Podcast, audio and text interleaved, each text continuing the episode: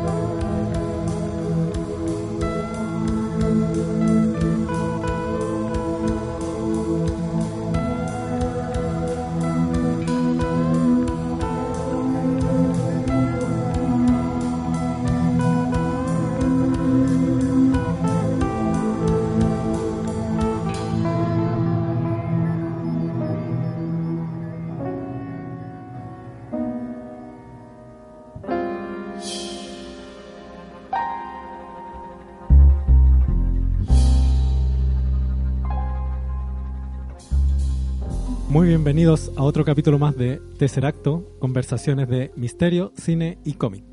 Les habla Francisco. Y acá les habla Gabriel. ¿Cómo estás, Gabriel? Bien, pues. ¿Y tú, Pancho? Muy bien. Oye, estamos aquí, hay un pequeño problemilla en el Sí. micrófono, así que si se me corta, Sí, vamos, están avisados. vamos a tener ahí un, un micrófono que está medio gualala. Gualala, esa es la palabra. Sí, Sí, pero ahí no, no estamos arreglando. ¿Cómo estáis, pues, Pancho? Bien, pues, emocionado por un capítulo más, un capítulo especial porque se viene concurso también hoy día. Ah, concurso. Sí. Buena. Ahí tenemos un par de libritos para regalar. Querémoslo al final. Sí, al final vamos a hablar y a dar las coordenadas para el concurso. Sí, pues. Oye, ¿dónde nos pueden escuchar? Nos pueden escuchar en YouTube, Evox, Mixcloud, Spotify Spotify. y TuneIn y otras plataformas de podcast. Y casi todas las plataformas, claro. Así que no hay excusa. No hay excusa. No hay Oye, excusa. y tenemos un, un fanpage. El fanpage de Facebook, que es Tercer Acto Podcast, donde subimos más material. Eh, en el capítulo pasado subimos las fotitos de, lo- de los discos que los trajo discos, Manuel. claro. Oye, ¿y se dice fanpage o página de Facebook? Eh, da lo mismo. Oye, hoy día se viene un capítulo que, que estábamos esperando. Sí, hace tiempo que, que también, otro capítulo que hace tiempo que queríamos hacer. Sí. Estamos rematándolo. Sí, ¿Qué vamos a hacer después? no, se nos van a acabar la idea. Eh, Oye, muchas gracias a la gente que nos escucha y que nos da ideas. Claro, que nos da recomendaciones de Sí. temas para poder eh, hablar. Y mucha gen- y muchas gracias también a la gente de Red Bull que nos facilita el Yes. estudio.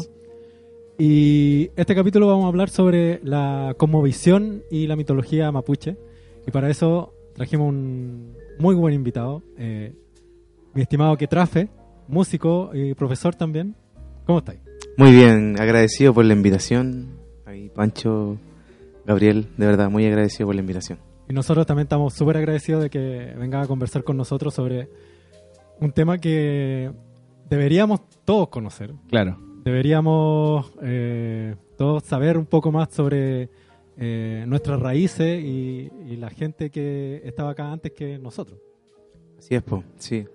Lamentable, sí, decirlo de esa forma. De, Sí, lamentable. Sí, porque es el rol de la, de la educación.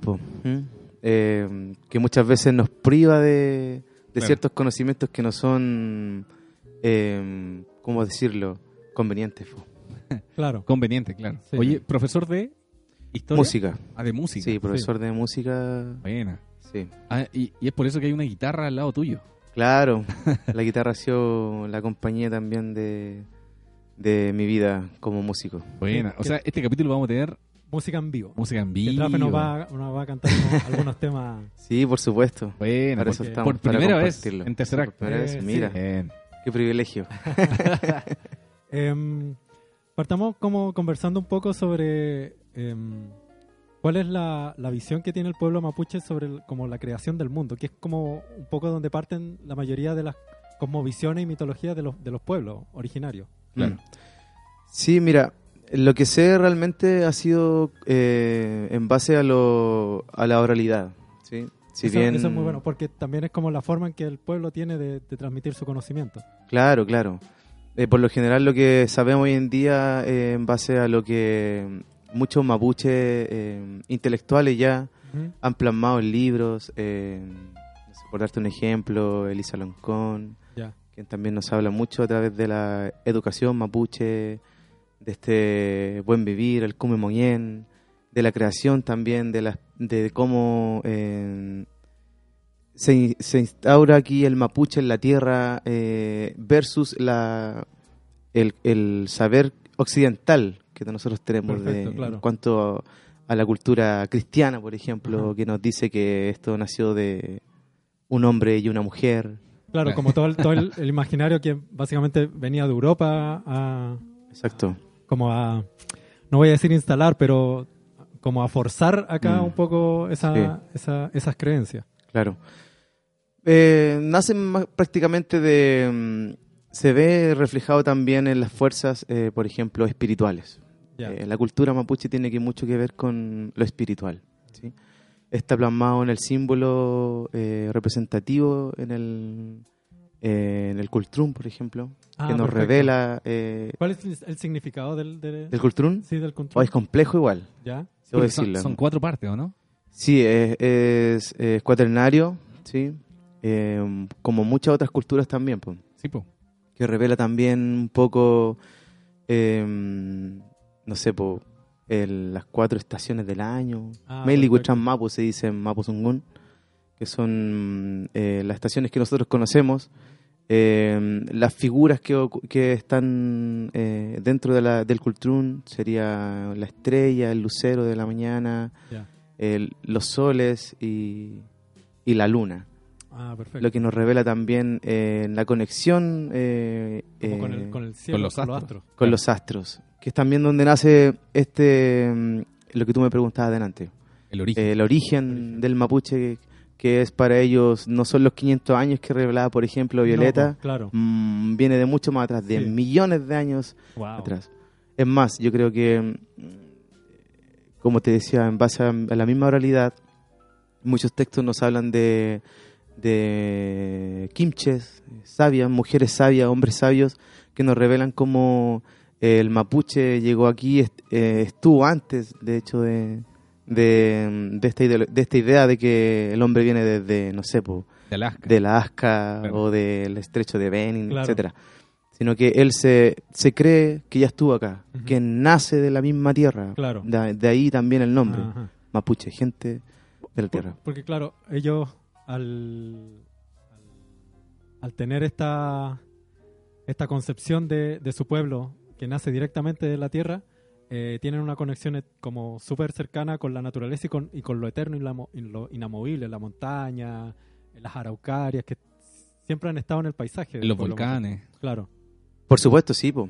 De hecho, eh, es interesante y revelador saber que eh, cuando hablamos de Mapu, cuando hablamos de tierra, no hablamos solamente de lo que nosotros conocemos tangible, que es la tierra, Ajá. sino que también existe una tierra en el cielo, por ejemplo. Ah, sí, El buen. Mapu, Claro. la tierra del cielo, tierra por del ejemplo. cielo. Hay una, hay un cuento muy bonito sobre como un cóndor que, que baja de la tierra del cielo hacia Sí, hay muchos eh, en lo que la cultura mapuche se llaman epeus, Epeus. que son una especie de asimilación con los cuentos, claro. donde la, el mapuche se, se instauraba en un surruca y a través de esta misma eh, eh, oralidad, este mismo Claro. especie de contarte una historia eh, eh, representada, por ejemplo, en los entes de la naturaleza, eh, para transmitir este conocimiento. ¿sí?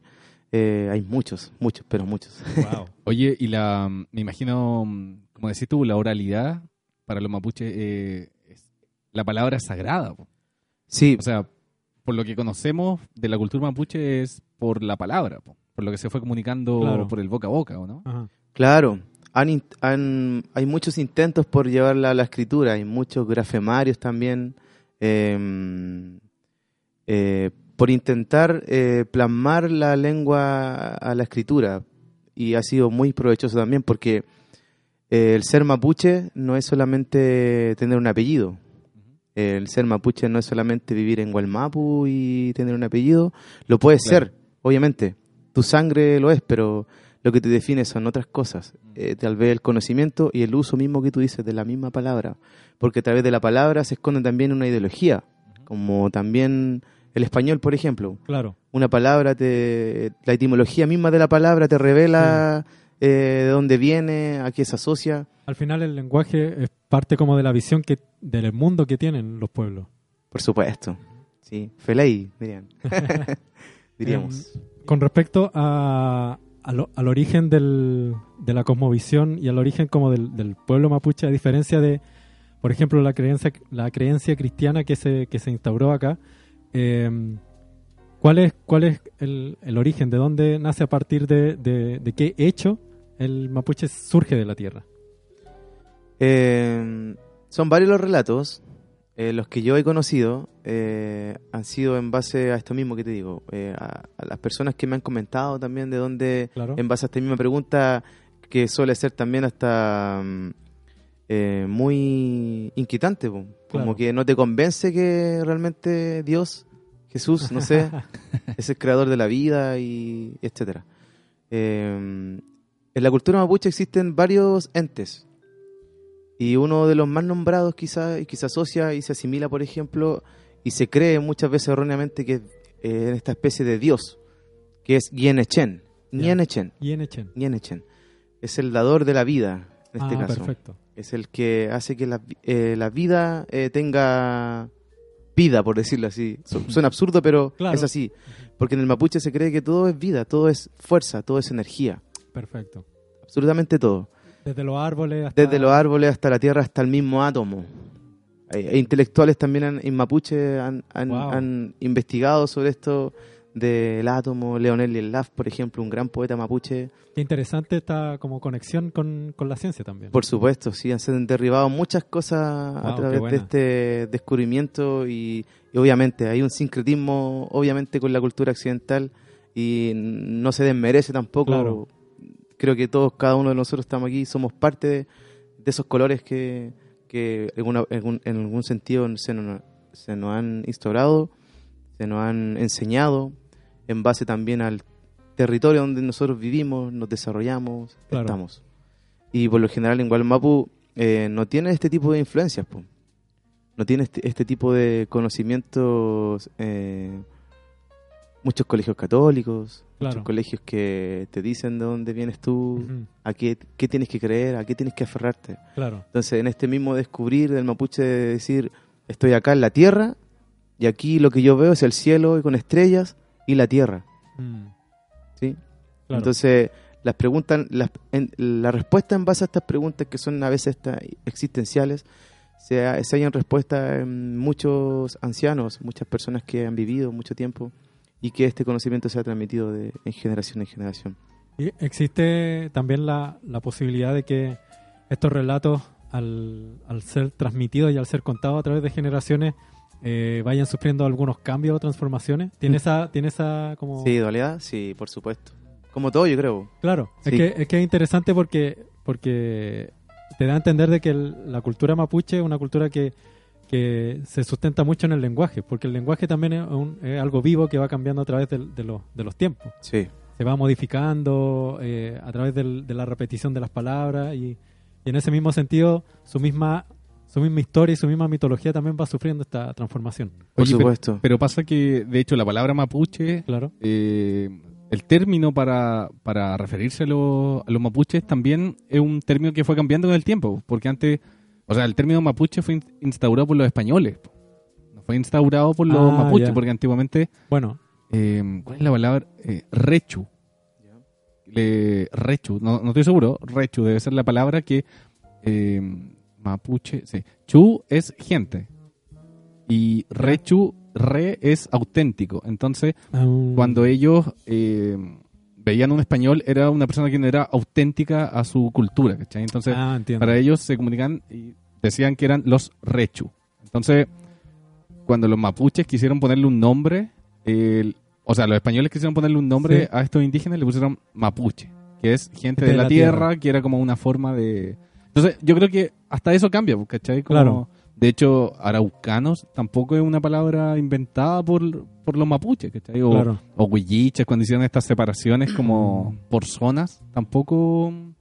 Sí, es, se- es algo me- instaurado Claro, se me imagina que, claro, oralmente, ¿cachai? en, Como en no- la, en la forma que tenían los españoles de, de clasificar e identificar a cada uno de los pueblos que estaban invadiendo.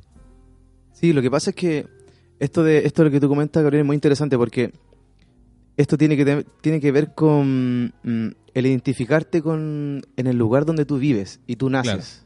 ¿Cachai? Lafkenche, por ejemplo. La, Lafkenche, las personas que viven cerca del mar. Lafken es mar, Che es gente. Claro. Gente que vive en el mar. Ah, estaba bien con el che, entonces. Sí. Sí, estaba bien eso. Chu no sé, habría que ver la fuente. ¿Qué dije yo? Rechu. Recho. Ah, no, entonces reche. perdón. Reche puede Reche. ser, sí, reche porque puede re es, es nuevo. Eh, Reche, sí. Nuevo. Gente nueva puede ser. Ah, Claro, Pero Claro. lo que te decía yo, pues, Huilliche, por ejemplo, gente que es del sur, claro. que habita en el sur, y que también en las zonas también también cambia, po. cambia la- las palabras, Mapudungun, Mapuzungun, Ah, Claro. eh, también van cambiando alguna- algunas eh, consonantes, dependiendo de la zona donde tú te encuentras. Esto es lo interesante del Mapuzungun Ah, y también de la, de la cultura, que, que va cambiando también en cuanto a la zona. Entonces los relatos no es, no es algo que exista tan fidedigno de decirte, esta es la creación, ¿cachai? Porque lo he escuchado, lo- la creación nace del poder femenino, sobre todo. Una mujer Claro. dio a luz el universo. Del universo nacieron estos astros, las estrellas, la luna, el sol. ¿Cachai? claro, El sol, el que da la vida en el día, la luna en la noche, en la noche. eh, las estrellas. Se cree que el mapuche cuando muere vuelve a las estrellas, al mm, Wenu Mapu. La Vía Láctea que nosotros la conocemos Ah, es el Wenu, eh, perdón, eh, sí, Wenu Lefu, el río del cielo. Río del cielo. Mira. bueno. Tú vuelves al cielo y Es un ciclo. es un ciclo Ni siquiera es- totalmente. Como lo pensamos los occidentales, que es como que se acaba. Sí, Claro. existe una especie como de creencia de lo que se llamarían occidentalmente eh, un tipo de reencarnación. Claro. ¿Cachai? Eh, eh, eh, tiene mucha relación con, con las creencias y la mitología india. Los, los japoneses tienen una También. como visión muy parecida. Hasta la lengua se parece. Hasta la lengua. Hasta la lengua, Termina sí. en vocal. Sí, mucho. De hecho, también pues, en, el- en la creencia de que estas energías, por ejemplo, un tema muy tabú, el bien y el mal, por ejemplo, el Claro. cielo y el infierno instaurado por, la, por el cristianismo. Claro. Claro. Se cree también en la cultura mapuche que estas energías se superponen entre dos. Po. Existe un equilibrio, no es que el mal sea mal, no es que el bien sea bien. Entre las dos se crea este equilibrio, Es, es una forma bien lógica de ver todo también. po. como el yin yang. po. Sí, po. Entonces se parecen también en cuanto a su... Hay una parte de maldad en, la- en lo bueno, hay una parte de bondad en lo malo. Mm. Claro. Sí, pues de ahí también nace, por ejemplo, los cal, los calfu, los que son llamados brujos en la cultura mapuche. Eh, los, ma- los machis cumplen quizás este rol de ver y comunicarse también con el mundo espiritual. Claro. Está intrínseco también dentro de simbología, de los símbolos en la cultura mapuche, como lo es el rewe, que cuent- cuenta con unas escaleritas. No sé si ustedes han visto alguna vez un rewe. Sí, yo he visto un re, güey. Tiene algunas escaleritas Claro. donde el... Ah, son, son estos fúnebres, ¿o no? Que son como estos tótem, ¿o no? No, ese tiene otro nombre. Ah, ya. Mm, Esos son chemamuel, como- son chemamuel, como claro. gente de madera. Claro. Ah, perfecto. Sí. Pero el como re, una- güey- unos peldaños. Claro, Tiene unos peldaños que... Pero, se no, supone que la machi los va subiendo en el... así es. pero este, machete. este tronco que tiene peldaños como con una cabeza arriba, ¿no? Sí.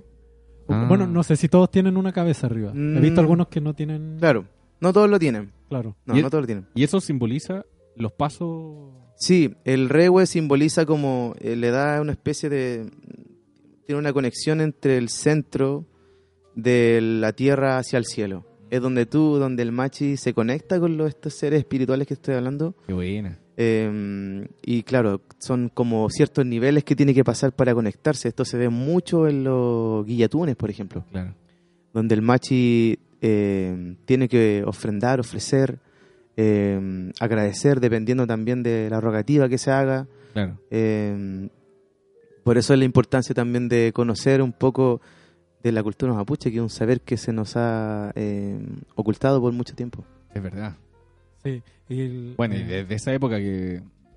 Desde que llegaron los españoles, pues... eh, Absolutamente. y que- llegaron con sus creencias es que- es que cristianas. también claro, también el cristianismo se, se ha dedicado por muchos siglos a demonizar lo que no es cristiano. po. Claro. Eh, también eh, lo hablamos en el capítulo con, con Pablo, un saludo a Pablo. Que venga Pablo luego. Sí.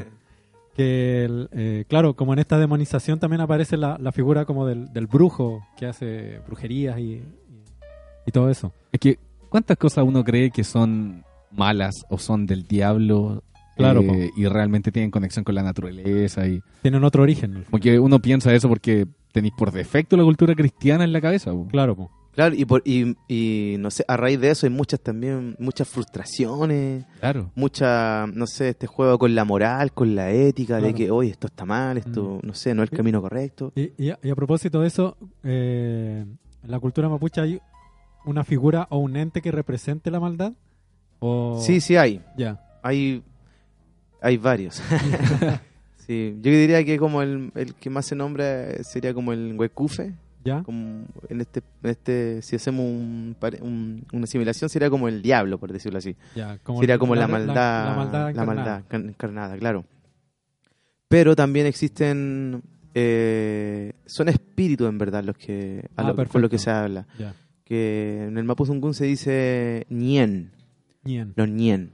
Los ñen son, son espíritus que se encuentran en lugares específicos donde em, prima, por ejemplo, no sé, tú vas a un lugar donde el río es, el- es el imponente, eh, es el, es el caudal del río quizás gigante, y ahí gobierna quizá un ñen, que es el ñenco, por, por ejemplo, el espíritu del agua, Ah, Ah, bueno. está ahí. Como el, el- el- el- la materia como que domina el paisaje Exacto. es el, el ñen que, que, Sí. que domina el, Claro, territorio. claro. No le podéis llevar la contra. No, pues todo lo contrario. De hecho, mucho Es muy mapuche sabio eso. Sí, es, muy sabio también y aparte es muy una conexión muy espiritual, po. Claro. porque la cultura mapuche se da esto de que se- de ser muy espiritual, muy Claro. pedir permiso, por ejemplo, Mm. eh, ofrendar, eh, sentir también esta energía Claro. a través de, de- de sentir el agua y obviamente habla también de, la, cul- de, de cómo el, el mapuche piensa y no ve la naturaleza como un recurso, sino lo ve como parte de él, parte Claro. de, de esta, de esta energía. ¿Y qué hace el ser humano ahora? Viene y arrasa con todo nomás. Con todo, amigos. Sí. En vez de vivir acorde a la naturaleza, Claro. eh, estamos arrasando Eh, eh, con todo. Él, eh, como que me hace mucho sentido lo que dice que trafe de, de, de- de que, claro, el- donde predomina, por ejemplo, el agua, hay- eh, no podéis llevar la contra de eso. No podéis construir ahí, por eso Claro. cuando hay aluviones se llevan las casas Claro, y, y la gente Eh, vuelve a construir ahí. Es como cortar la energía del lugar, y pero la energía tiene que fluir de alguna manera y Claro. termina, la naturaleza te- se termina abriendo paso. Claro, sí, sí. El agua es potente, Sí. es potente, es Bueno, imparable. el- el- la mitología mapuche tiene un asunto muy fuerte con el agua también, con el agua y con la tierra, que son la, eh, estas serpientes. ah, claro. por esta Claro. serpiente. Caucau. Caucau, Tren- y. Cau- Claro. Y. ¿Cómo era eso? Como una cuidaba a lo humano. el de, el de la tierra eh, cuidaba a la gente y el del agua era como más destructora. Claro. Igual es, es- es- es lo mismo que decía antes, po, como que uno piensa que esta- estas fuerzas empiezan a luchar entre sí, pero al final no hay, no hay un vencedor, po, Claro, sí. Solamente existió el equilibrio, ¿no? Cuenta Tren Tren, que es el- la serpiente de la tierra, Claro. Kai Kai, la del agua.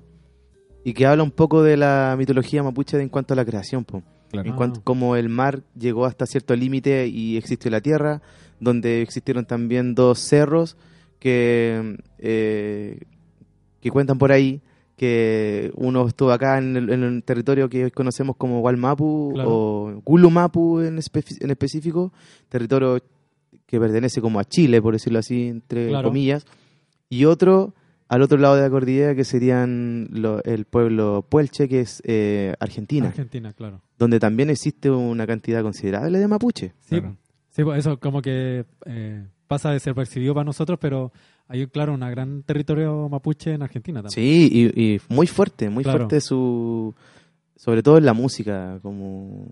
Ah, qué buena. Muchas bandas mapuche de ¿En todos serio? los géneros Wow. musicales. Es impresionante. Y eso es como para el sur de Argentina igual.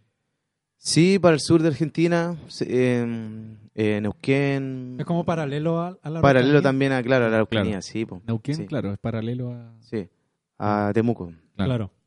Mira, qué Y. Patagonia también, y sí, parte. O sea, me parece genial que, que también al otro lado de la cordillera también se esté rescatando y, y esté también, también viva la, la cultura mapuche. Sí, lo está. De hecho, les comento, mm, existe un festival, sería como el Lola, el Lola Mapuche, que es el Rapa Maquehue, que Ah, se hace perfecto. ya en Padre Las Casas, en un lugar de Maquehue se llama el, el- Claro. el territorio, donde se juntan varias comunidades mapuche, varias son las que participan y eh, todo en base a la autogestión, a, la, a, a seguir el camino de la auto- autodeterminación, autonomía, Claro. que es lo que el pueblo mapuche exige y por quiere. supuesto. Y, y- es lo lógico también. es lo Claro. lógico también, ¿no? Y que obviamente el Estado y el pueblo chileno se lo ha negado mm, rotundamente. Claro. Entonces existe este festival donde se juntan todas estas bandas y, y es súper interesante, súper revelador. Yo los invito ahora, si quieren participar, esto se hace todos los años, ¿Qué fecha por más o menos? febrero más o menos, Ya, perfecto. Ah, mediados fue, de ya fue. febrero. Ya fue, sí, O sea, todos los años. Pero o sea, para los que nos están escuchando puede ser en cualquier en cualquier febrero. sí, porque sí, Sí, po. No, no, sí. Pero en febrero la fecha para hacerlo. Pero lo revelador de esto es que se torna también y, y se evidencia eh, cómo el mapuche también comparte su cultura. Porque es un festival donde tú te vas a encontrar, es como con todo, con todo lo que implica la cultura mapuche. Desde la artesanía, Ajá, de, elaborada por las mismas eh, Lamien, por los mismos peñis, claro. eh, por la gastronomía mapuche, por espacios donde se, se, se hacen ayecán, eh, se hacen rogativas, se hacen yeyipún en la mañana, se hacen purrún. eh, no, genial. Qué bueno. ¿Qué, son, son son como rogativas, dijiste? ¿Cómo? Claro, sí, Y rogativas. se hacen en diferentes Diferentes horas del día, Ah. sí. Por ejemplo, por el, el Gigi. ayecán, ¿en qué consiste? El ayecán consiste en... Tiene que ver todo, tiene que ver con los instrumentos musicales. ¿sí? Eh, ayecán está asociado a la música, a los instrumentos musicales, ayecahues. ¿Mm? Lo que conocemos como la tutruca, como la pifilca, como el coltrún también, aunque el coltrún es- es- tiene un cuento aparte, porque el coltrún es como un instrumento usado por, por los machi, Claro. por las machi. Es exclusivo de ellos. Exclusivo de ellos, sí. Hay intentos de, otro- de otros ulcantufes, que son los cantantes mapuche, Ok. que mm, tocan el cultrún eh, y también, pero no es bajo la lógica de la espiritualidad, Claro, sino que claro.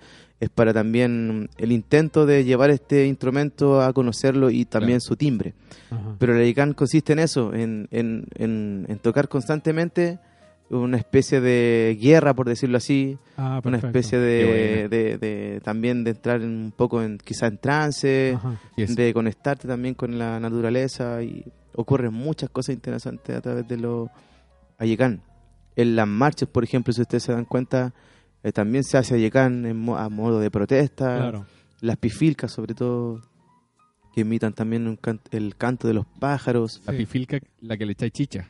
Claro. Claro. Esta, esta como pequeña flauta de madera. Mm, agua en verdad se le echa. Ah, ya. Sí. A la chicha es como... Pancho el que le echa chicha, parece. los huesos quincheros, yo creo. Pancho le echaba vodka, parece. La otra vez dijiste que le echaba chicha, po. Que terminaste curado, dijiste tocando. Ya, pero ya, ya, para echar mal. Lo dijiste acá. Lo dijiste acá al aire. Gabriel. Oye, no. me, me una vez escuché una un relato que hablaba de una historia eh, aún más atrás de, de estas serpientes de la tierra y el agua, que era como el sol eh, enfrentándose a un volcán. No sé si te suena, pero e- era como, de hecho era un relato que lo contaba eh, una señora mapuche ¿Ya? de, de sector, del sector de Argentina. Ah, perfecto. Entonces ella, ella contaba que el, el volcán le tenía envidia al sol porque brillaba más que, que él. Mm. Y, y en esas peleas el volcán se asoció con la luna. Y, y creo que tuvieron un hijo.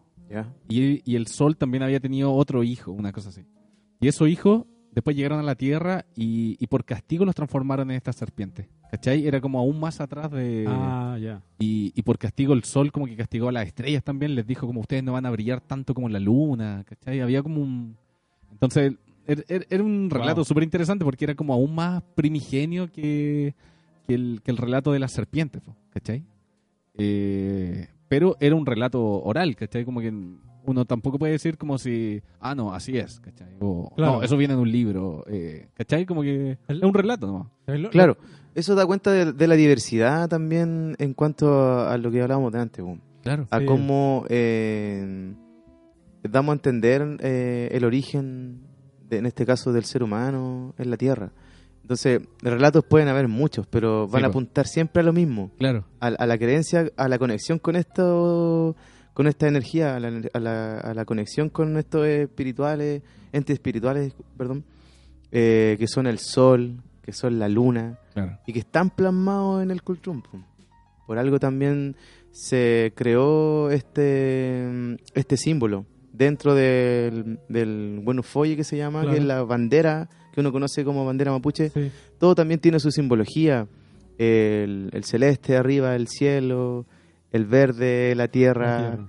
el rojo, el minche mapu que está debajo de la tierra. Ah, perfecto. Y en el centro del Cultrún, donde aparecen estos soles, eh, la estrella. Que vendría siendo como los astros. Claro, bueno. los astros que dan origen también al, ser mapuche. El que se divida en cuatro, por ejemplo, las estaciones del año. Meli, Huicham, Mapu se dice Mapuzungún.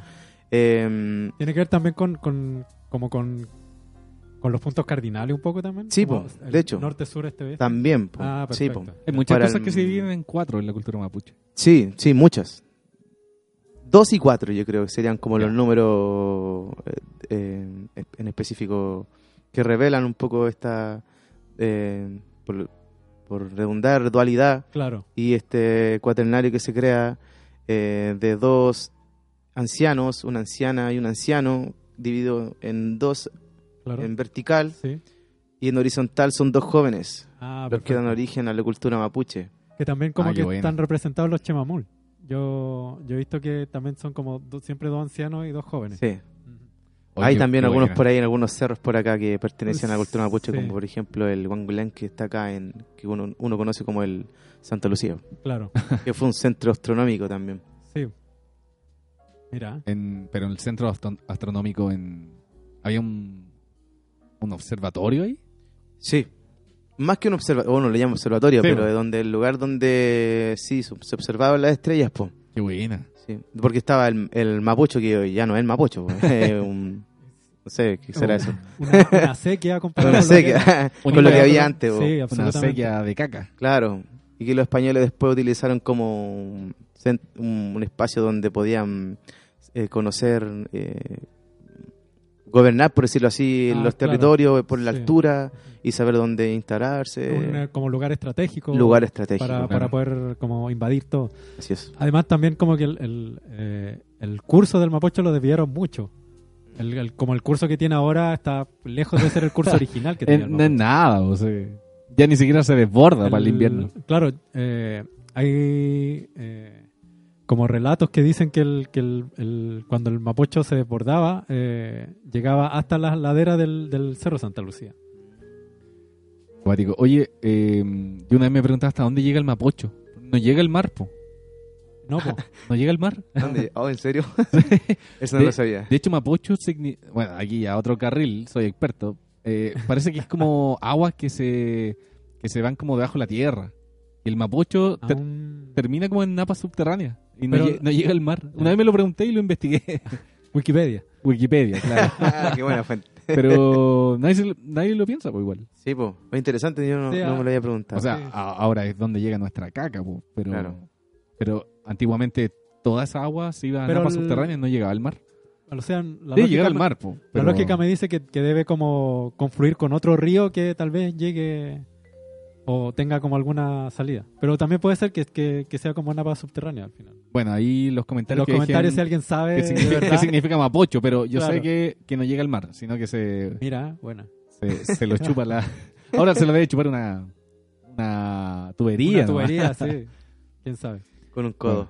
Em, ¿Te parece que escuchemos alguno de tus temas que? Sí, pues para mí igual sería Bueno. eh, grato poder compartir también un poco de la música que ha sido un intento también en, en- en plasmar esto, este conocimiento, este kimun, mm, mm, como les decía adelante, eh, eh, plasmar también en la música esta espiritualidad, Claro. este encuentro con estos seres, con, esto, con esta energía, y que muchos poetas, muchos intelectuales mapuche, guarriache también, como lo es eh, David, Sí. eh, Añir, ¿cierto? Ñiñir, sí.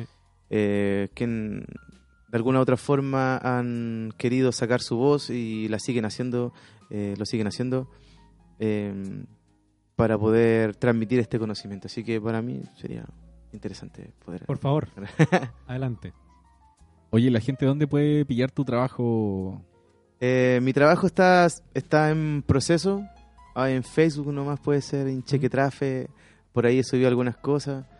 Pero ya se viene un trabajo ya eh, colaborativo también con muchos peñis que eh, les, también- le han interesado también esta música y han aportado como la mayoría de las cosas que se mueven en torno a la cultura mapuche, que es de la autogestión Absolutamente, sí. y Desde la independencia. de la del pueblo. independencia del Claro. pueblo. Claro, sí, Sí, es lo más lógico también. pues. Sí, po. Eh, eh, Y- Y es la que te permite entregar los mensajes que queráis. Sí, lo hemos, lo hemos hablado acá. sí, po. La autogestión. Ahí está sonando la, la Está ahí guitarra. afinando. Eh, la- esta canción intenta un poco reflejar el, la conexión que tiene, por ejemplo, mm, mm, el encuentro de una persona natural eh, llamado a ser machi. He tenido el agrado y la oportunidad de conocer a mm, pocos machi y, y personas jóvenes, chicos como 25, 27 años, que si no hacen caso a este llamado de ser machi, muchas veces se enferman, muchas veces Se mueren. se mueren. Lo más probable es que así sea. Y ha pasado, y hay relatos de que sí. Hay, hay Entonces- un caso bien importante. Hay un caso súper conocido de una niña que estudiaba acá en Santiago y que se empezó a sentir mal y, y nunca supieron Mm. qué le pasaba. Y, se, y le avisó a la mamá y, y ahí se dio cuenta recién que era venía de una familia machi y se tuvo que devolver. Claro. Y muy joven y se fue y se devolvió a, hacerse cargo de, lo, de la naturaleza que la llamaba. Claro. Entonces, si tú privas a las personas de esto, eh, lo más probable es que le ocurra lo que, lo que a muchas personas le ha pasado y que han sido encarceladas, por ejemplo, en Machi Celestino, que lo, lo único que pedía es que exige e ir a su regua, a su lugar, a renovar su energía.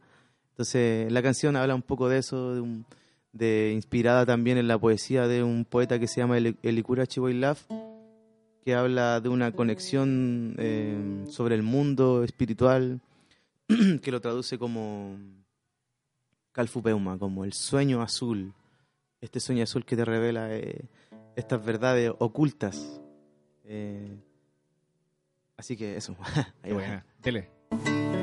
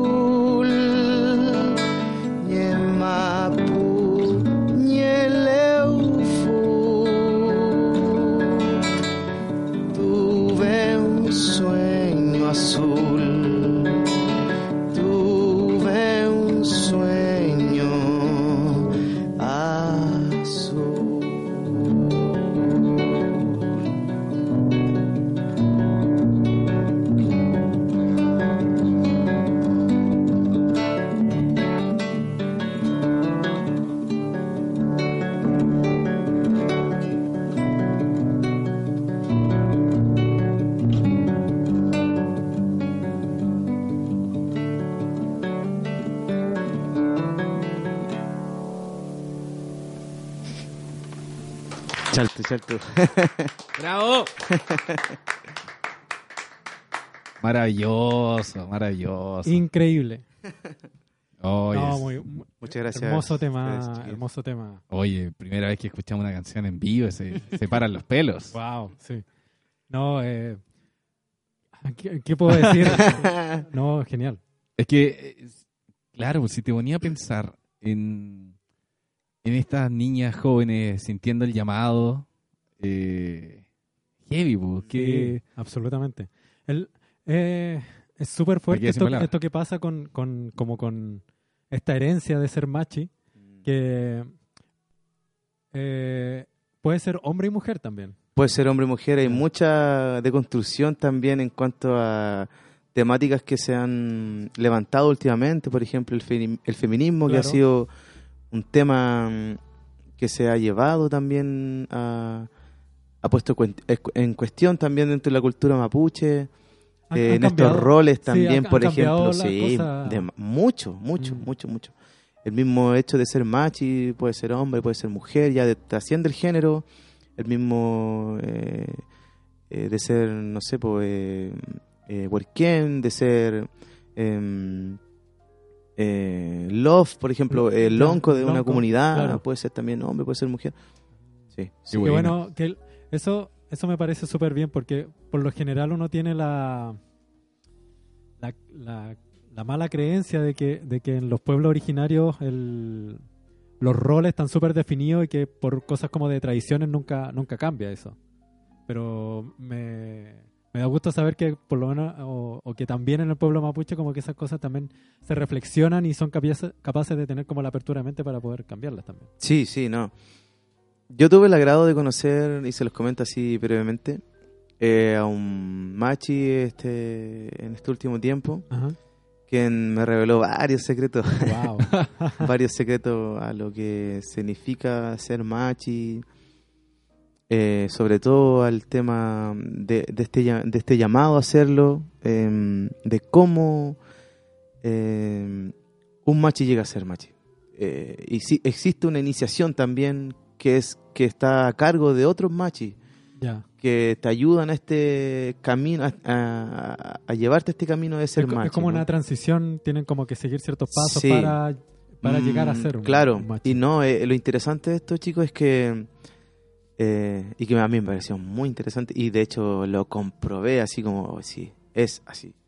Em, muchos machis acompañan a este, por ejemplo, persona que, que es llamado a ser machi, Ajá. él enseña por, un- por un cierto tiempo eh, este saber, eh, eh, sobre todo con la naturaleza, con el Claro. porque el machi eh, todos los remedios lo hace con, con, con el lagüen, con, con, el, con las flores, con, con las plantas. Ah, perfecto. Y esta sabiduría no está escrita, ¿cachai? Eh, es herencia nomás y espiritual.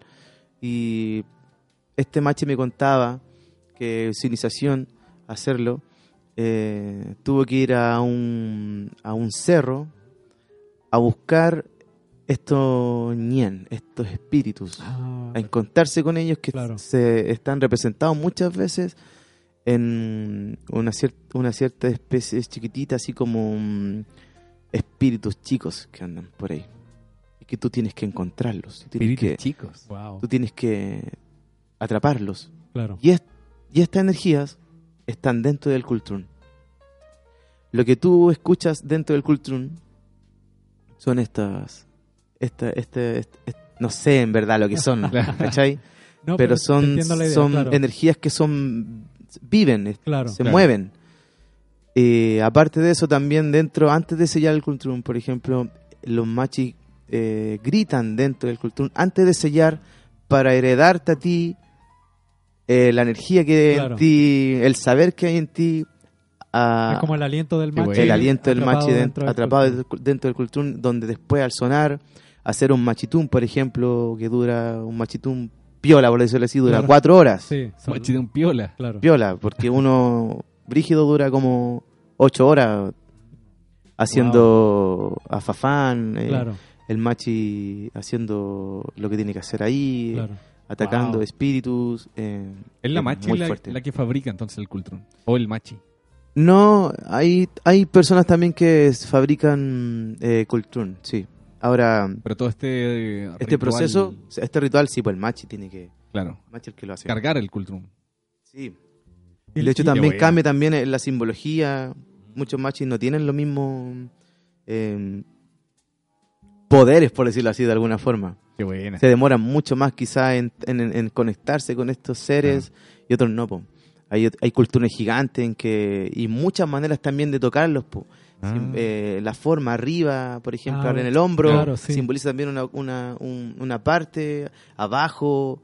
eh, hay algunos que tiran el, el culturno así como hacia el lado, es como si fuera un río cortando así Oh, energías. qué buena. Wow.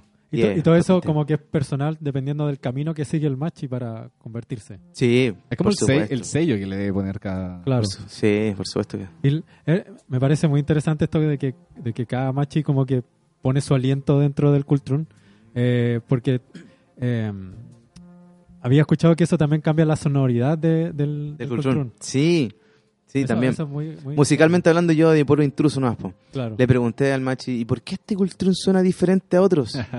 Y era, él tocaba el cultrun y el eco, el, el- el- el- es como si tú golpearas la guitarra, Claro. ¿sí? Y dura cierto tiempo. Claro, este claro. duraba mucho más de lo habitual. Oh, qué. Y era por su cuero, y era por lo... Y él, y él me dijo, no, no es por eso. Y dije, debe ser el cuero, eh, gigante. Así, dándole una mirada al tiro. Claro. Claro. Más racional. más racional, Claro, claro. claro. Y no, eh, trasciende lo racional, chicos. Wow. Eh, son otra, otros Son seres los que habitan otra- ahí. claro. Oh, otras cosas buena. que entran en juego. Oye, Increíble. tiene que ver con estas piedras de poder, que no recuerdo el nombre, que, que también buscaban por días, semanas, Sí. y las buscaban de noche, y, y de- algunas veces eran pequeñas piedras y era como que la encontraban. Sí. O sea, que buscaba y buscaba y hasta que la pequeña piedra era la que... ¿Tiene que ver un poco con eso? Sí, tiene que ver con eso. O el, el ritual de la búsqueda, de... El ritual de la búsqueda. el viaje. El viaje, yo creo. Yo creo que el viaje. eh, Se buscaban de noche, parece. Sí, de noche. La verdad es que no sé mucho. Pero él, lo que te estoy contando es lo que este machi me contaba. Pero yo creo que se parecen un poco. El conectarte con, con la naturaleza en un viaje solo, quizás después volver con... Sí, Eh, esta- estas piedras las usaban...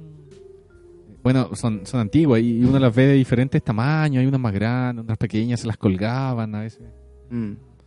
Sí, hay, Ah, hay muchos relatos y como te digo, es súper fresco lo que te estoy contando. Y hay mucho conocimiento que no puede ser en, en cierto aspecto imagino, claro. revelado. Yo, Oh, él me dijo a mí como, oye, pero Pero quédate callado. esto ya ahora va a ser en todos lados. No, pero No lo digáis en un podcast.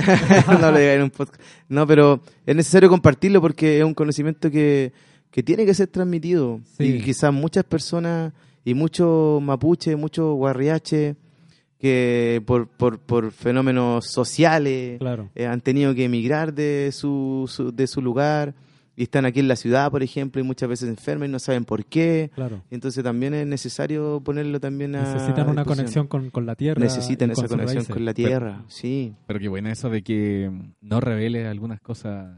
Porque los mapuches dicen que si tú decís como, uy, como que me voy a resfriar, te como Claro. La palabra La palabra tiene mucho poder, eh, Gabriel. Bueno, Mucho. si uno dice, uy, como que me, me quiero re- resfriar. Y- resfriar. El- quiero contar algo que... Hay que tener ojo igual con... Sí. Quiero contar algo que me, que me pasó hace tiempo ya y que mm, tiene que ver con un amigo mío que eh, es de origen mapuche, el, eh, mi amigo Víctor, que es batero de eh, una de mis tantas bandas musicales. Em, y él, claro, él eh, nació aquí en Santiago, pero eh, toda su familia tiene fuertes raíces en, en Gualmapu. Y eh, con él cuando nos conocimos, eh, como que formamos nuestra banda, que en realidad como que no tenía mucha conexión con, la música eh, mapuche. Era más como rock, y pero llegó un punto en que Víctor como que me lo cuenta así, como que él sintió el, llamado. Él, él necesitaba como estar allá y conectarse no solamente con su con su gente, con su con la tierra, sino que eh, también como aportar desde lo que él sabía, que él estudió como ingeniería en sonido, entonces él como que eh, tenía esa necesidad y se fue a vivir para allá, vive hasta el día de hoy. Y claro, como que toda su toda su percepción de las cosas cambió mucho estando allá. Y pero cre- para mí fue como un cambio para bien. Como que casi como que es otra persona, pero su esencia sigue siendo la misma. Claro, pero es que es que también la ciudad, yo creo que Sí, absolutamente. uno si se va a, a la naturaleza Tú lo conociste otra que traje el, conexión, el ¿no? Víctor, sí. Sí, sí, sí lo conocí. Y, y claro, ahora él vive en Puerto Saavedra y, y está netamente como su vida volcada a como a, a apoyar la autogestión de, las comunidades, en eventos, en... en Participamos por ahí en un evento. Sí, con la- también. también, sí. Y eh, en, eh, en un festival que también se hace Mm. en, en la época de febrero allá en, en Gualmapu, donde en distintas en distintas partes, muchas bandas también conectadas con el, con el sentir del pueblo mapuche eh, se presentan y, y también pura autogestión y puro pura pura comunidad y redes que se forman ahí. Ahora, no hay que desmerecer, por ejemplo, el mapuche en la ciudad que es- se autodenomina Guarriache, que en, en Guarria es ciudad y Claro. que Sí. ya lo sabemos. Eh, porque yo pienso que hoy en día ser mapuche es, es ser es ir en contra de un sistema, es rebelarte contra este sistema, Claro. Eh, es ser subversivo, sí o sí. Eh, Básicamente porque el, porque el sistema hace que, que, que estas, estas expresiones y, y este pueblo esté como bajo el, bajo, bajo el, el control, el control, claro. claro. Entonces la única forma de, de poder como estar con el pueblo es ser subversivo, poder ir en contra de este, de este, de este control. Pero que, claro, en ese caso quizás todos deberíamos llevar un poco esa misma línea también. Sí. O sea, Es que el- uno como ciudadano Sí. te están... Disculpe que lo diga, te están metiendo el pico en el ojo Mm. Tal cual. eh, a cada cual. rato. Entonces yo creo que quizás la cultura mapuche eh, está siempre en contra de eso. Po, ¿cachai? Como Es, una, que es una opción a, Uno debería seguir la misma línea también. a cambiar un poco las, a cambiar las cosas, en verdad. Pues si tú, Claro. si a ti te interesa el, el, el curso del río y tú quieres, y tú, a ti te interesa, por ejemplo, el futuro mm, en cuanto a, a tu estadía ahí en la tierra, el mapuche busca eso. El mapuche busca recuperar ese Claro. territorio, el defender la tierra también. Es un hecho muy noble. Y, y- y- Sobre es que- todo. es que yo encuentro que es lógico. Eh, eh, es, es vivir torno a la naturaleza. po. Claro. ¿Cómo podemos ir en contra de eso? Yo encuentro. Es como- Sí, hay, hay- hay- hay que, claro, el, el mismo contexto de la ciudad te, está, te aleja de, de esa conexión. Por eso debe ser tan difícil, o sea, por eso cuesta tanto entender que le pongan precio a- al agua que corre por un río. ¿cachai? Claro. Como- O sea, solo falta que, que tengamos que pagar la luz del sol que nos llega en el día. y quién sabe. Y bueno, En paneles Como- solares, por Sí. Claro. tal cual. Es verdad. Sí. El, y claro, ¿cómo, eh, cómo, cómo es tu experiencia también como en, en cuanto a, a tratar de... no quiero decir rescatar porque, porque la cultura de mapuche está viva. Entonces no Revitalizar, puede Revitalizar, es una mejor palabra. De revitalizar todo este conocimiento, pero desde las ciudades, desde, por ejemplo, acá Santiago, mismo Temuco. Eh, ¿Cuál es tu experiencia con eso? Eh, mi experiencia ha sido eh, el juntarse también con otros mapuches. Ya. Yo creo que ha sido muy importante y el mapuche lo tiene así en su sangre. El tragún es uno de los eh, momentos en donde tú compartes con otros mapuches, donde también le das vida a tu conocimiento, en donde se discuten, por ejemplo, lo mismo que estamos hablando nosotros, alrededor de un fogón, Claro. del cutral, la- es el súper importante la, mate, convi- la conversación en el, el diálogo. diálogo. El claro. diálogo, sí, po. entre el mapuche se, se conversan las cosas, eh, se llega a un consenso, Claro. eh, se solucionan problemas cotidianos y generales también que nos pueden afectar a todos. Qué bacán. Y el, y el guarreache, sí, pues el guarreache eh, es, es un mapuche también muy, ¿cómo lo diría a Ñañira? Así como muy, mm, no sé, eh, diferente quizás Ya. diferente porque eh, ha sido también oprimido y porque aquí es muy difícil conectarse quizás con estos seres, Claro. con vivir una vida de mapuche.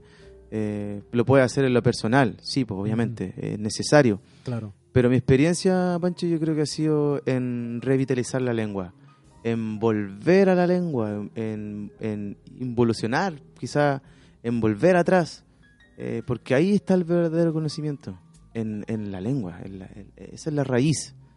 Entonces, compartir eso con otras con otros peñas y con otras lamien y que están también en la misma búsqueda. Hoy día mismo, por ejemplo, hay un despertar tremendo de la cultura mapuche y muchas sí. personas que Claro.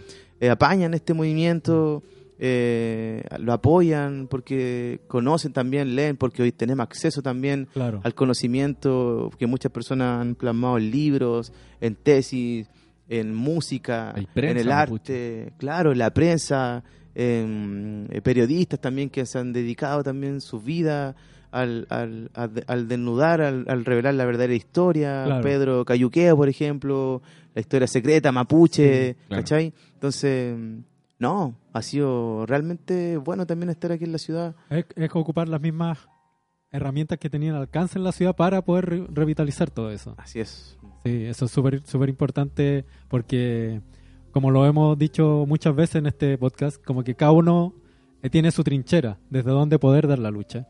Y bueno, esta es humildemente nuestra trinchera en donde poder también eh, no solamente eh, revitalizar y, conversar sobre el pueblo mapuche, sino que también abrir la mente un poco de la gente a que existen otras cosas, a que en la cultura hay algo tan vivo que uno no puede como cerrarse o ver solamente la punta del iceberg, sino que debajo del agua hay un montón Claro. de un montón de cosas que son súper valiosas también. Oye, ¿cuál crees tú que eh, debería ser el fin de, de esta revi-. Revitalización. revitalización de la cultura mapuche? Como, porque El- se habla siempre de una deuda histórica.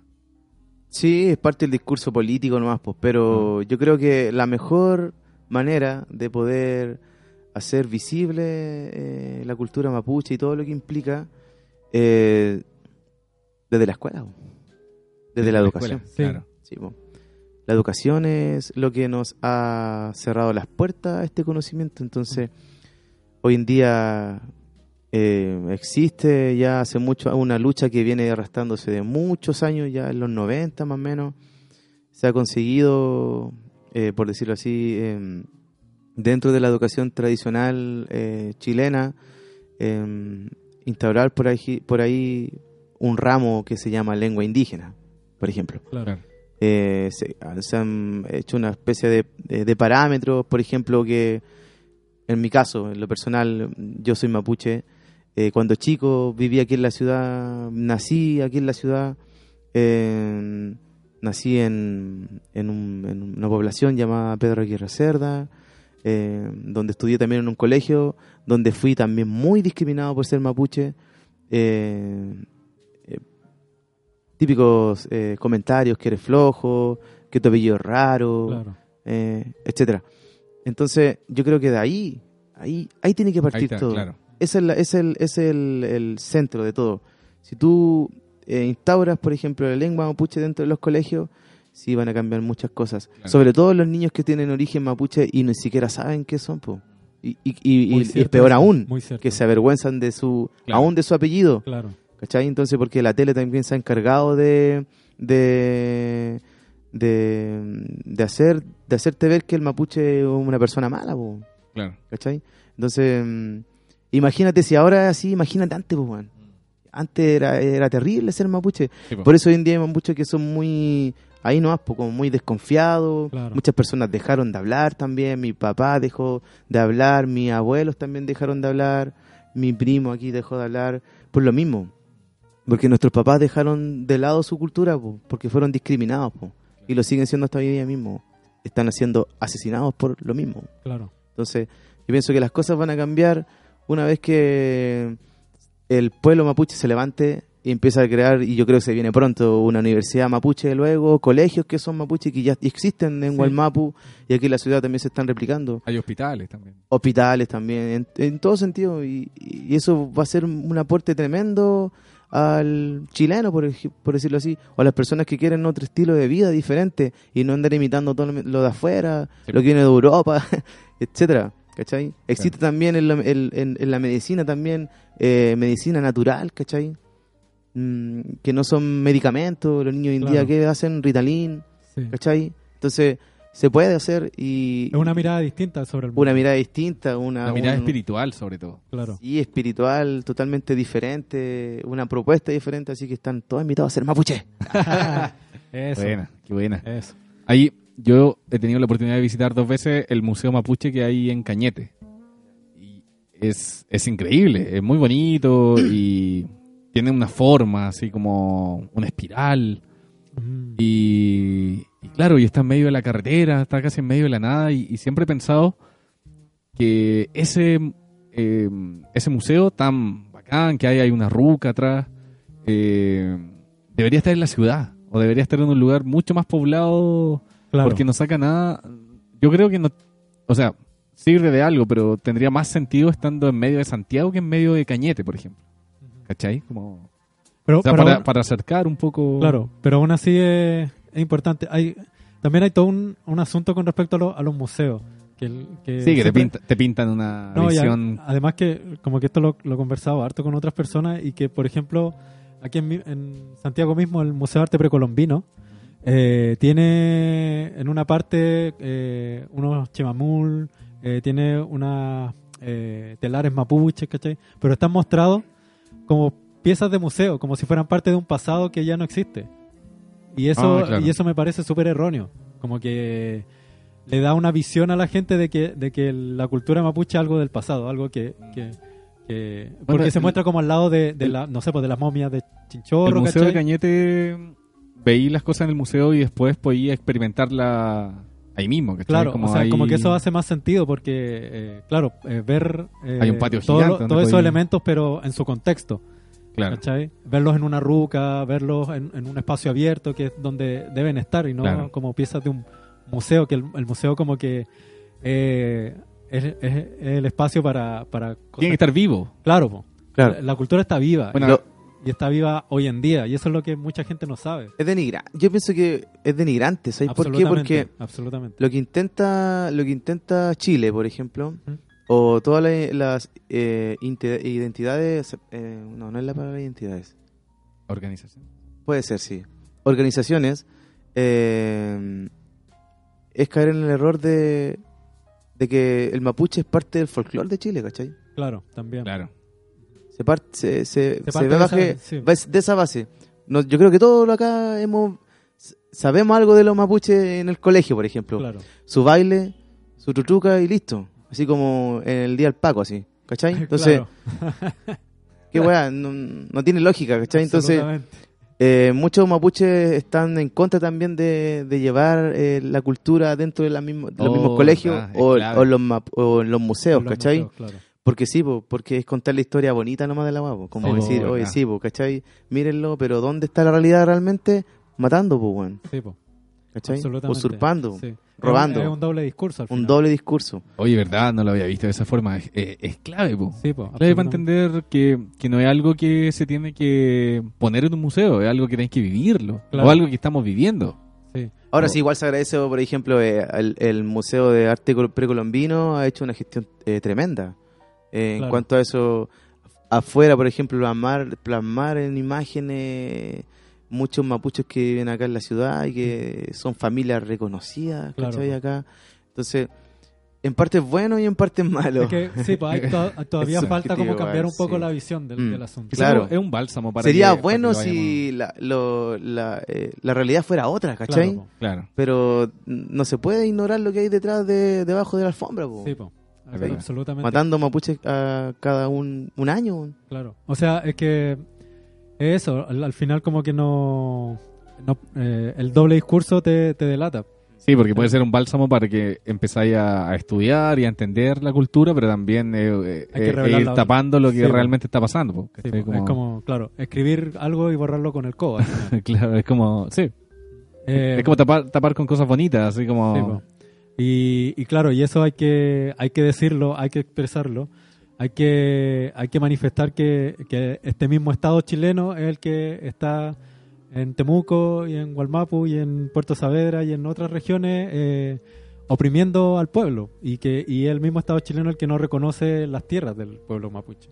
Así es. y de, y de, y de otras y de otra y de otros pueblos indígenas también o sea Sí, bo, no se pueden Eh, ignorar eh, los pueblos. yo, otros yo pueblos. he estado como o, investigando harto sobre el- lo que pasó con los zoológicos humanos, que realmente es muy Los fuerte. Selknam, ¿o no? Sí, el- y los Kaweshkar, que es realmente una historia súper fuerte. Yo invito como a toda la gente que está escuchando a que investiguen. Hay, uno, hay unos libros bien, bien buenos que son como eh, súper gráficos en cuanto al secuestro del Oye, pueblo pues sí. Y que se los llevaron a Europa a exhibirlos Sí, como po. animales. Hay, hay un documental muy bueno de eso. Sí, En los Selknam lo... era como el lejano oeste la cuestión. Claro, En pues. esa época hay Lo- fotos así Sí, como que... como que los retrataban como si fueran indios norteamericanos. Mm. No, pero yo te digo, eh, eran súper sal- salvajes como los, cap- los capturaban, los Claro, mataban. En sí. la época en Tierra del Fuego, cuando llegaron Sí. como dominar esas partes, Mm. la- las minas, y era el lejano este, yo te digo así como onda, con- todos andan con Sí. pistolas, todos andan armados, y era como... No, era terrible. Oye, hay un disco ahí de. Como dato no Ya, dale. Sí, que- de Congreso ¿Mm? eh, que se llama Los Fuegos del Hielo. Ah, Que trata de plasmar un poco ahí. Ah. eh, de hecho, hay varios como cantos en, en, en de Selnam ahí. oh, bueno. Metido en medio y música también, ustedes cachan como Congreso. po. Sí, po, Así que lo invito también a escuchar ese. Bueno. Buen dato. Buen Buen, dato ahí Sí. Quiero ¿escuchamos otro, otro temita? Sí, Ya, po, po. sí. Ya, Ya. Hablando de Eh, música. La canción se llama mm, eh, Uñum, que significa pájaro en Mapuzungún. Y está inspirada también un- en una poesía en el poeta Leonel Yelaf, que nos habla también de, de lo que hablábamos ahora delante. Bueno, yo creo que casi toda la conversación de lo que significa también ser mapuche y de cuándo eh, el momento en que te das cuenta de este choque, no sé, transcultural, por decirlo así, fuiste criado de una forma, naciste en un lugar, pero te das cuenta que tu origen es otro, y existe un despertar de- entre medio que te revela otras verdades, y también hay un crecimiento también espiritual de por medio, así que eso habla un poco la canción.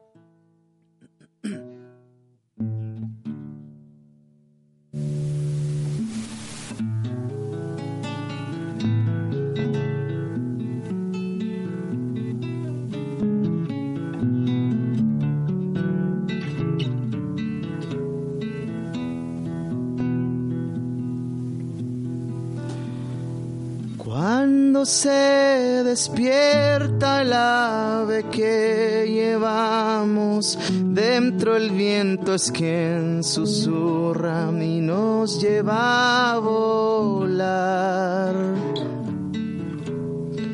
En las nubes voy viajando ñunche, me vuelvo canto antiguo que es mi lengua ancestral. Nepei tañiuñun, nepei tañiuñun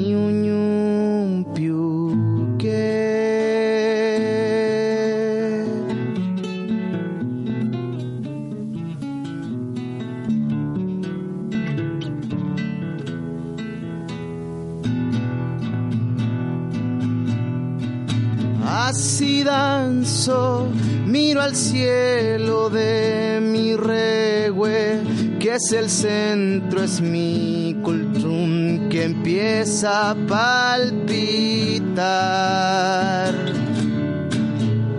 Soy purrum de mis abuelos, ulcantumbos de mi pueblo que ni el más gigante ha de callar.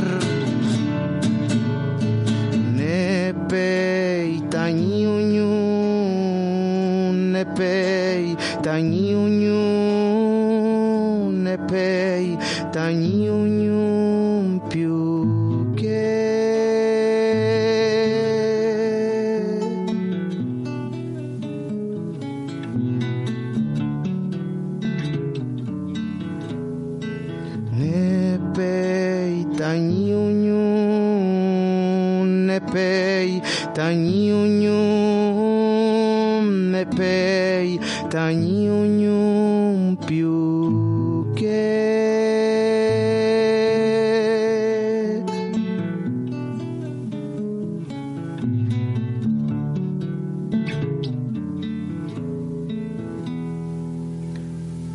Se ha despertado el ave de mi corazón, amigos.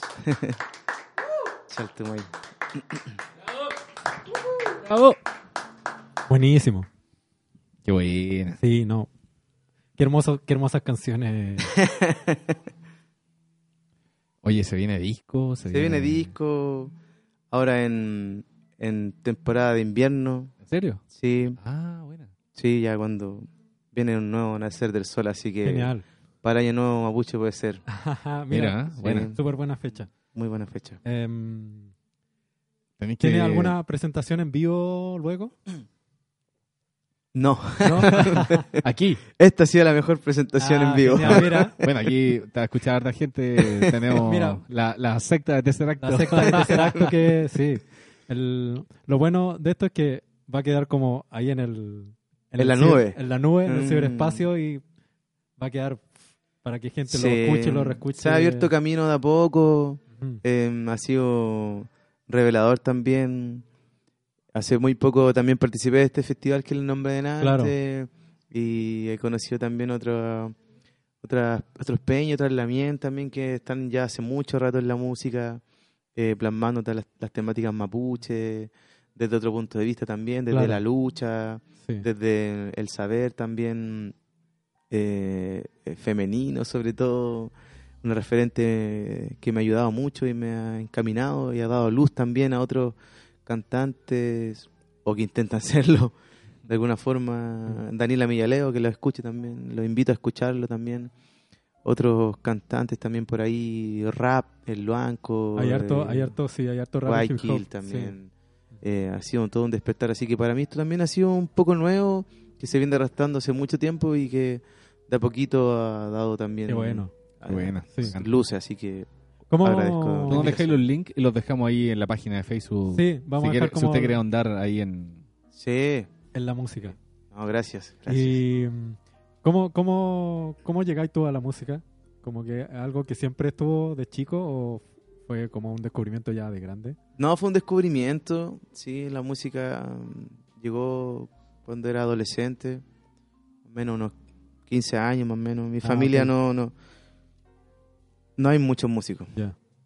Entonces ha sido también y es lo que trabajo también. Pues. Entonces, para mí la música es una herramienta poderosa De que educación, te puede, sobre todo, que te puede Sí, cambiar totalmente la vida. Claro.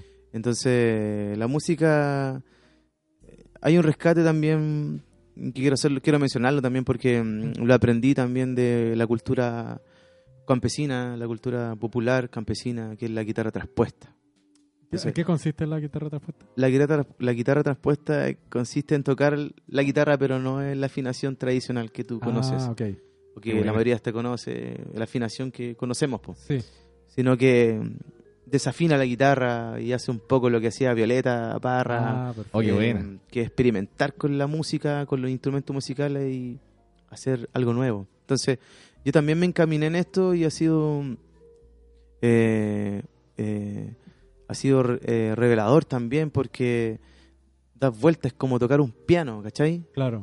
Como que tenéis toda la mano, así como podéis jugar con lo que sea y le da otra sonoridad. Entonces, la mayoría de mis canciones tienen este recurso que es como guitarra traspuesta. Ningún, yo diría que ninguna canción está tocada con la afinación Wow, normal. Genial. Qué buena. Así que también hay un rescate también de la cultura popular, campesina, que Campesina, sí. por ahí algunas mm, ñañitas me han enseñado y algunas abuelitas también que ya se han, han fallecido y me Oh. enseñaron en algunas algunas Tan vivo en ti Nacional. el- esa, esa, ese conocimiento. entonces. Sí, está vivo. Sí, pues te toca- vivo. Es que seguir, toca devolverlo. Claro. claro, sembrando en ello. Y es lo que tra- trato de hacer con, los- con los niños, con las personas que Genial. trabajo. Así Eso que- es súper importante. Eso es súper importante como también de chicos eh, mostrarles que hay otros caminos aparte de est- estudiar matemáticas, estudiar ciencias naturales, sino que Claro. hay caminos de creación y artísticos que, que son valiosos también. Es que por, por lo que hemos escuchado, lo que has contado, hay hablado de. Puede ser de ciencia, sociología, historia, Claro. lengua, ¿cachai? Como, como que igual se une todo en. Podía unir todo en la cultura mapuche. po. Claro, po, absolutamente. Como Sí. que no es algo, Hablaste de átomos. sí, no es algo que, que, que excluya conocimiento, sino que como que lo... Claro, y muchos cantautores, o sea, muchas personas que son importantes dentro de, eh, de la música, por ejemplo, la misma Violeta Parra, ya hace un año atrás se descubrieron unas investigaciones de Violeta Parra, que estuvo en Gualmapu eh, mucho tiempo, entrevistando a estos Ulcantufe, eh, un trabajo hermoso que se llama Violeta Parra en Gualmapu bueno. eh, que varios historiadores también ahí han descubierto, han plasmado en un libro eh, que prácticamente en Violeta Parra se transformó en una mapuche más. Gracias a eso también inventó Arauco tiene una pena, Claro, el guillatún. el guillatún. Entonces, ella lo vivió, ¿cachai? Sí. Lo vivió y fue, yo creo que fue muy revelador para ella vivir en Gualmapu, cerca de donde vivimos nosotros. Por allá, ella estuvo ahí rondeando. Bueno. Entonces, mm, trasciende, trasciende, ¿cachai? Entonces, Absolutamente, sí. eh, Es transversal, transversal, Transversal. a todo a todos nosotros al final. A todos nos como lo fue también Violeta Parra, en todo sentido todo era, respiraba arte esa mujer. eh, potentísimo todo el trabajo de Violeta Parra. Oye, la música que conocemos mapuche eh, corresponde a música funeraria o, o- o podemos encontrar música para festividades, Sí. música.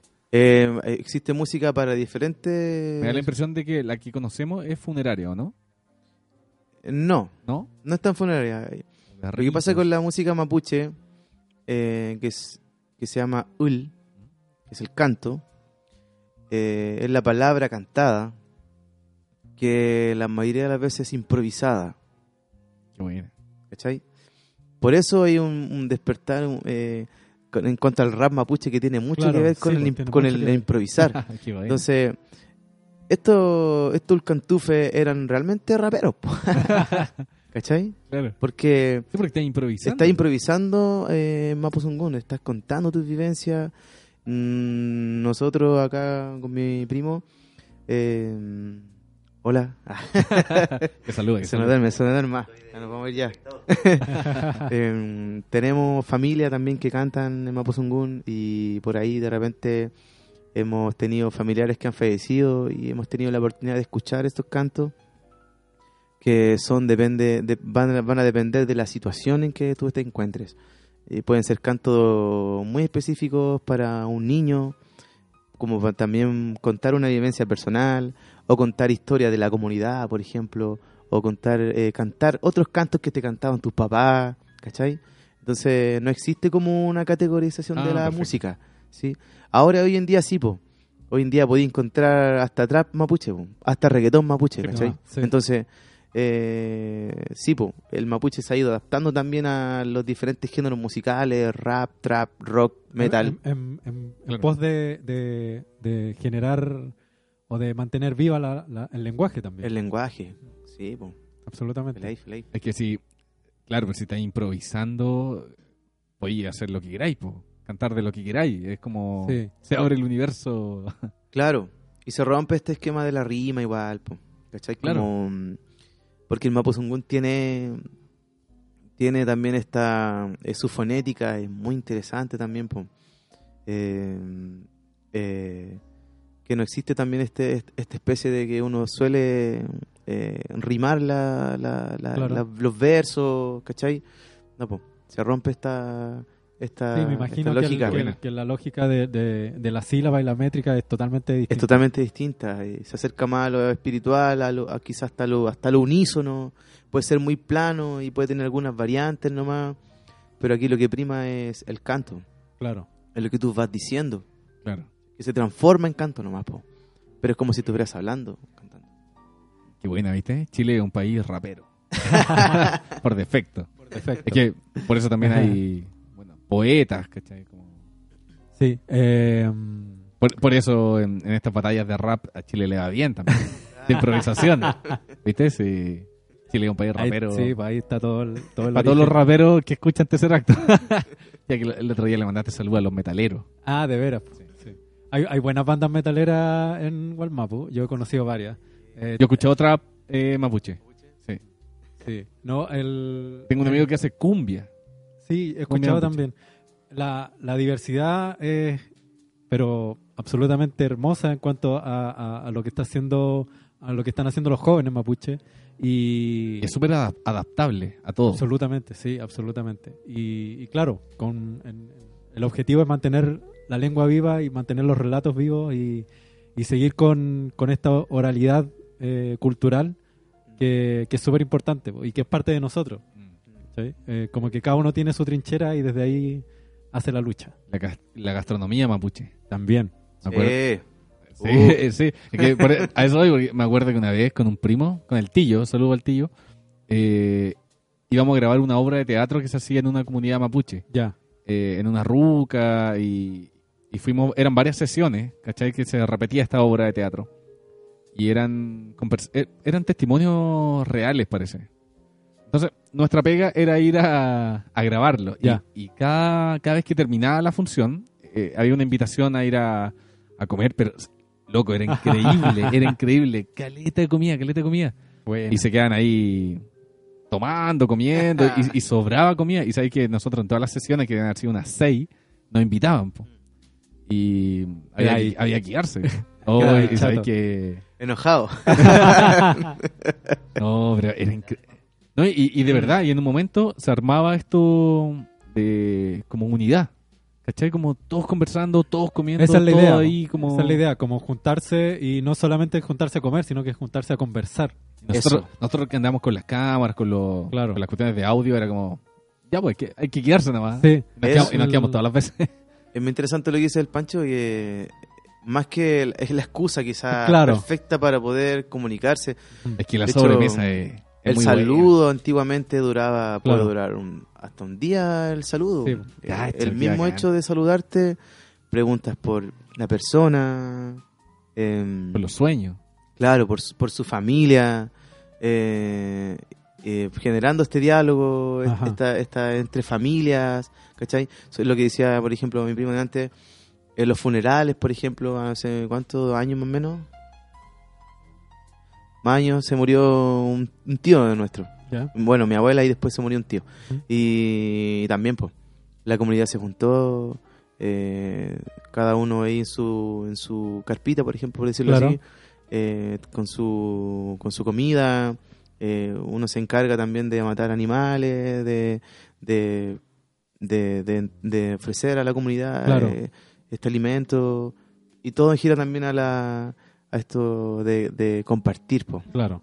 Sí. La muerte ya no es mirada como algo eh, triste quizás, puede Ajá. serlo en el momento y llorar y todo, pero también se cree en esta de, de irse al, a este cielo y volver quizás eh, Claro.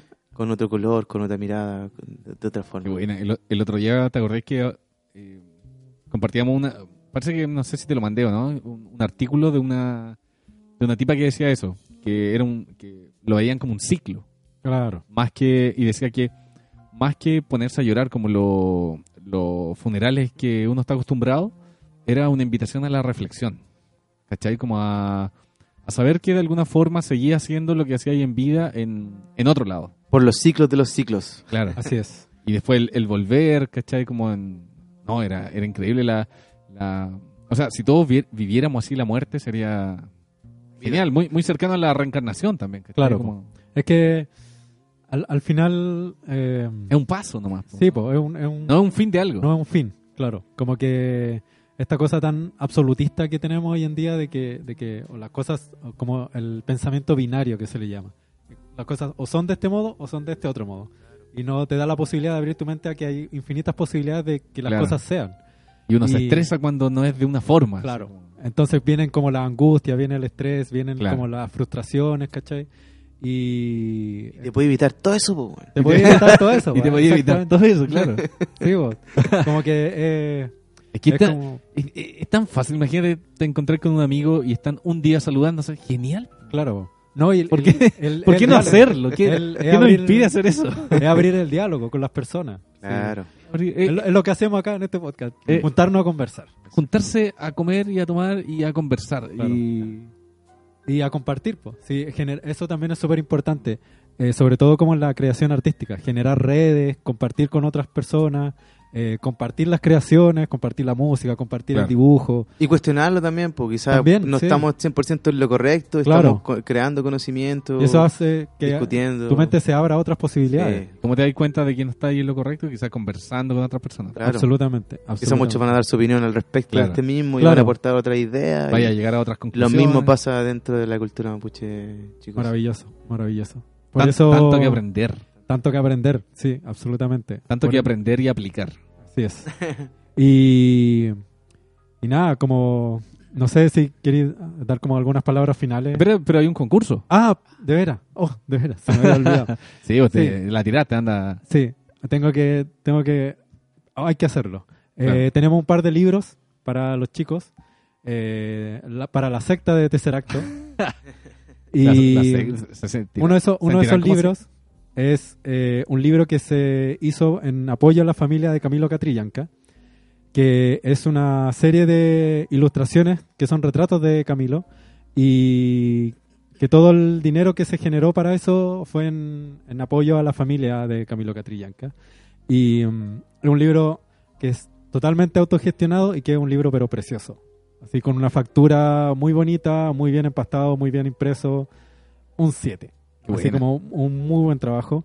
Y tenemos un ejemplar donado por Leonor. Un saludo para la Leonor. Aguante la Leo. Aguante la Leo. Y, y, y también tenemos aquí una poesía ilustrada de David Añiñir, que es un poeta mapuche, que se llama Mapubre. Mapurbe, perdón. Oye, Mapurbe. está, está muy buena ese. Sí, está muy bueno esto. También un... Es como un pasquín. eh, creo Un que se le llama plaquette, como estas Ah, como lo que ediciones decía, de, de- Lo aprendimos en el capítulo. De, Sí, eh, de poesía autogestionada como está, il- está ilustrado. y está ilustrado y está pero hermosamente ilustrado Sí. y una poesía muy muy profunda también.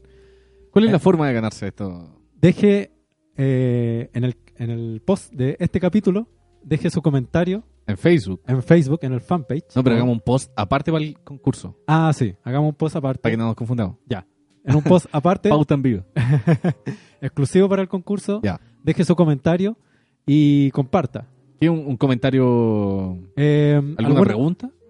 Eh, no, no, no, estoy ¿No? atento a lo que están... Eh, no, una pero reflexión. de alguna hecho, voy a comentar. Ah, No, yo tengo Bueno. alguna pregunta para que la gente responda. Ah, mira, puede ser interesante. ¿Alguna pregunta en torno a lo que estamos hablando? Sí. Sí. Mm, ¿Qué puede ser? Déjenme, denme unos minutos para pensar. Ah, que comenten alguna palu- pal- palabra, palabra mapudungún. Sí, quizás puede ser como para poder alimentar también el eh, conocimiento. Sí. Sí. Quizás pueden comentar algún EPU que conozcan. Ah, Eh, mira. Sí, sería bueno, interesante. Mm. Ya, pues, Relatar quizás un EPU que hayan escuchado, quizás de, de alguien o que hayan, hayan leído, eh, con el fin de poder enseñarnos algún valor, quizás. no sé. pues. Hermoso. Ya, Me parece listo. estupendo. Listo, quedó- vamos a dejar ahí. En- Sí. Va a haber un post especial del, del concurso y van a haber dos ganadores. Eh, sí, dos ganadores, Ya. cada uno se va a llevar uno de estos libros. Tienen que comentar. eh, puede compartir el, puede compartir también esto, pero es más por la buena onda. Comparta el podcast. Sí. Y, y claro, un EPU eh, compartiendo algo que hayan escuchado o que eh, conozcan y entre esos vamos a elegir como el mejor y se va a sorteo, llevar- un sorteo. un sorteo, sí y se va a llevar los libros Buena, buena. además que eh, en, en apoyo también para eh, compartir el conocimiento que está haciendo la gente joven con respecto a, al pueblo mapuche. Así que eh, es muy valioso también que, que- que podamos como seguir Revitalizando. aportando, revitalizando. La esa palabra esa de es la palabra de hoy, Sí, revitalizar. Sí, no, yo, Así que muchas cosas de las que pensaba sí, po. se te, se te dan vuelta. Eh, ahora sí, palabras finales que trafe. Sí, no, agradecerle. eh, muy agradecidos por la invitación, por, por el espacio y por, por abrir este espacio eh, totalmente necesario, contingente, eh, real, de poder eh, poner en, en- en la mesa. eh, yo creo que estaríamos horas conversando sobre Sí. esto. Sí, Eh, la temática mapuche, sobre todo hoy en día, en la lucha mapuche. absolutamente. Así que agradecerles porque muchas personas pueden ser también movidas por esto eh, y pueden también aportar eh, también a este movimiento a través del arte, a través Mm. de, de la creación, a través del movimiento, sumarse también a las marchas que se convocan que muchas veces no van a ser eh, autorizadas, no, no Claro. deberían serlas porque Claro, eh, así que la invitación también a esa, a más que empatizar con la cultura mapuche, a unirnos también, eh, porque eh, lo que se esconde detrás es un bienestar para todos, absolutamente. para sí. todas. Entonces, eh, agradecerles también por permitirme compartir también lo que yo he aprendido a través de la oralidad, de mi experiencia también como guarreache, como mapuche, eh, un saber que también ha sido transmitido por mi familia, por mis peñis, por mis lamien, eh, que me han compartido también su conocimiento, el canto también, eh, por permitirme cantar aquí, que ustedes me escuchen y, y dar este espacio también que mm, para mí es muy valioso poder compartirlo, no porque lo cante yo, sino por lo que dice detrás y por lo que esconde detrás, que apunta también a lo mismo, a revitalizar nuestra lengua, a, a compartir este conocimiento y qué mejor que a través de la música, que es algo que nos mueve y nos... Absolutamente. No, y gracias, gracias a ti por, por, por venir y por eh, conversar con nosotros sobre este Sí. tema que, que, que es- es tan contingente y es tan interesante también. Venga cuando Eh, quiera. Sí, absolutamente invitado. a visitar, chicos. Oye, ¿y si era posible terminar con una canción más? Sí, Oh, ya, po. ya, pues, Sí. hagámoslo. Ya, ya que estamos. Sí, sí, es que me- salió muy buena esta de la canción en vivo. sí, ya, pongámosle démosle. ahí el, el micrófono. Oye, sí, pues, ¿cómo? Eso te preguntaba. ¿Dónde podemos pillarte? Sí, en YouTube hay algunos temas por ahí. Eh, intentos de amigos que han querido también. eh, Oye, ya vos, pero tócate algo, pues, no sé, un registro ahí. Sí, Ajá, soy sí. así, he sido un poco como muy. eh, he estado mucho tiempo ahí en el anonimato porque no, no sé, pues no. no a veces uno no se cree el cuento de. Pero me el- entiendes, po. Claro, pero el, el objetivo final es como El objetivo Compartir- compartirlo, claro, claro. Así que sí, en, en Facebook hay algunos temas por ahí. O sea, perdón, en, en YouTube, En YouTube, como sí. que trafe. Y en vamos a estar Facebook, hinche que trafe ahí. sí, Es una cuenta mía también donde subo material constantemente. bueno. Pero ya se viene un trabajo bonito en colaboración también y autogestionado también. Bacán. No hay muchos recursos de por medio, pero hay gente también que se ha sumado también hasta a la música que estoy haciendo, así que se los voy a hacer llegar aquí a Bueno. el disco. Genial. No seré una Puede ser un vitrina, sorteo ahí. No, además que lo va a hacer, pues chicos, no merezcan su trabajo. Sí, sí. ahí vamos a estar compartiendo los links. As- absolutamente. Eh, Bueno, un tema que se llama Pukem, que significa invierno en Mapuzungún. Y es. mm, me gusta este- esta canción, me gusta mucho. Eh, porque habla de, un, de estar allá, eh, de despertar allá, de escuchar ciertos sonidos que te muchas veces te evocan recuerdos, eh, te sanan muchas veces. Y que se extrañan estando aquí en la ciudad escuchando las micros. Así que eso.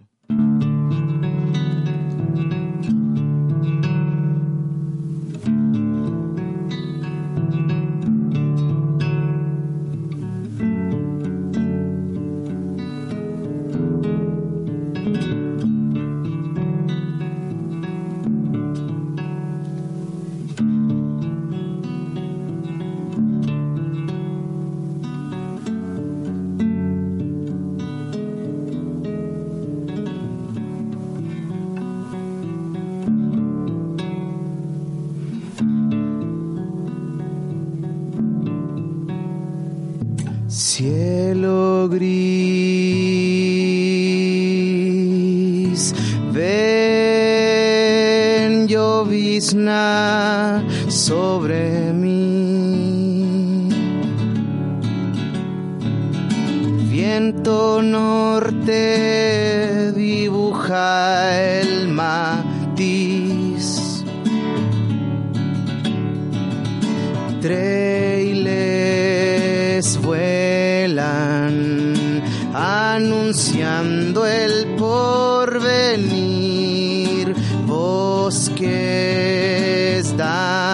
danzan, truenos que hacen eco en mí. No te escondas, deja ir la tristeza atrás de ti. Ladra el perro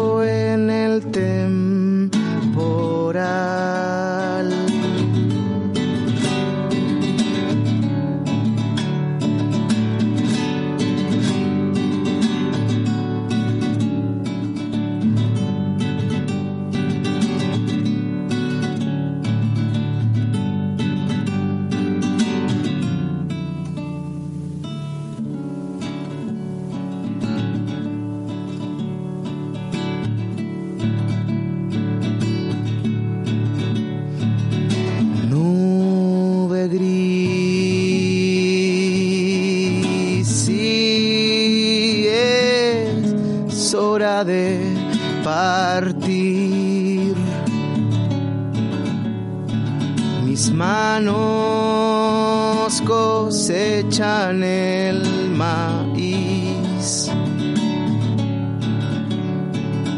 Gallos cantan anunciando el porvenir. La luz seca, el sereno vuelve a ti. Te escondas, sal de ahí. Deja el miedo tras de ti. Ladra el perro, se fue el temporal.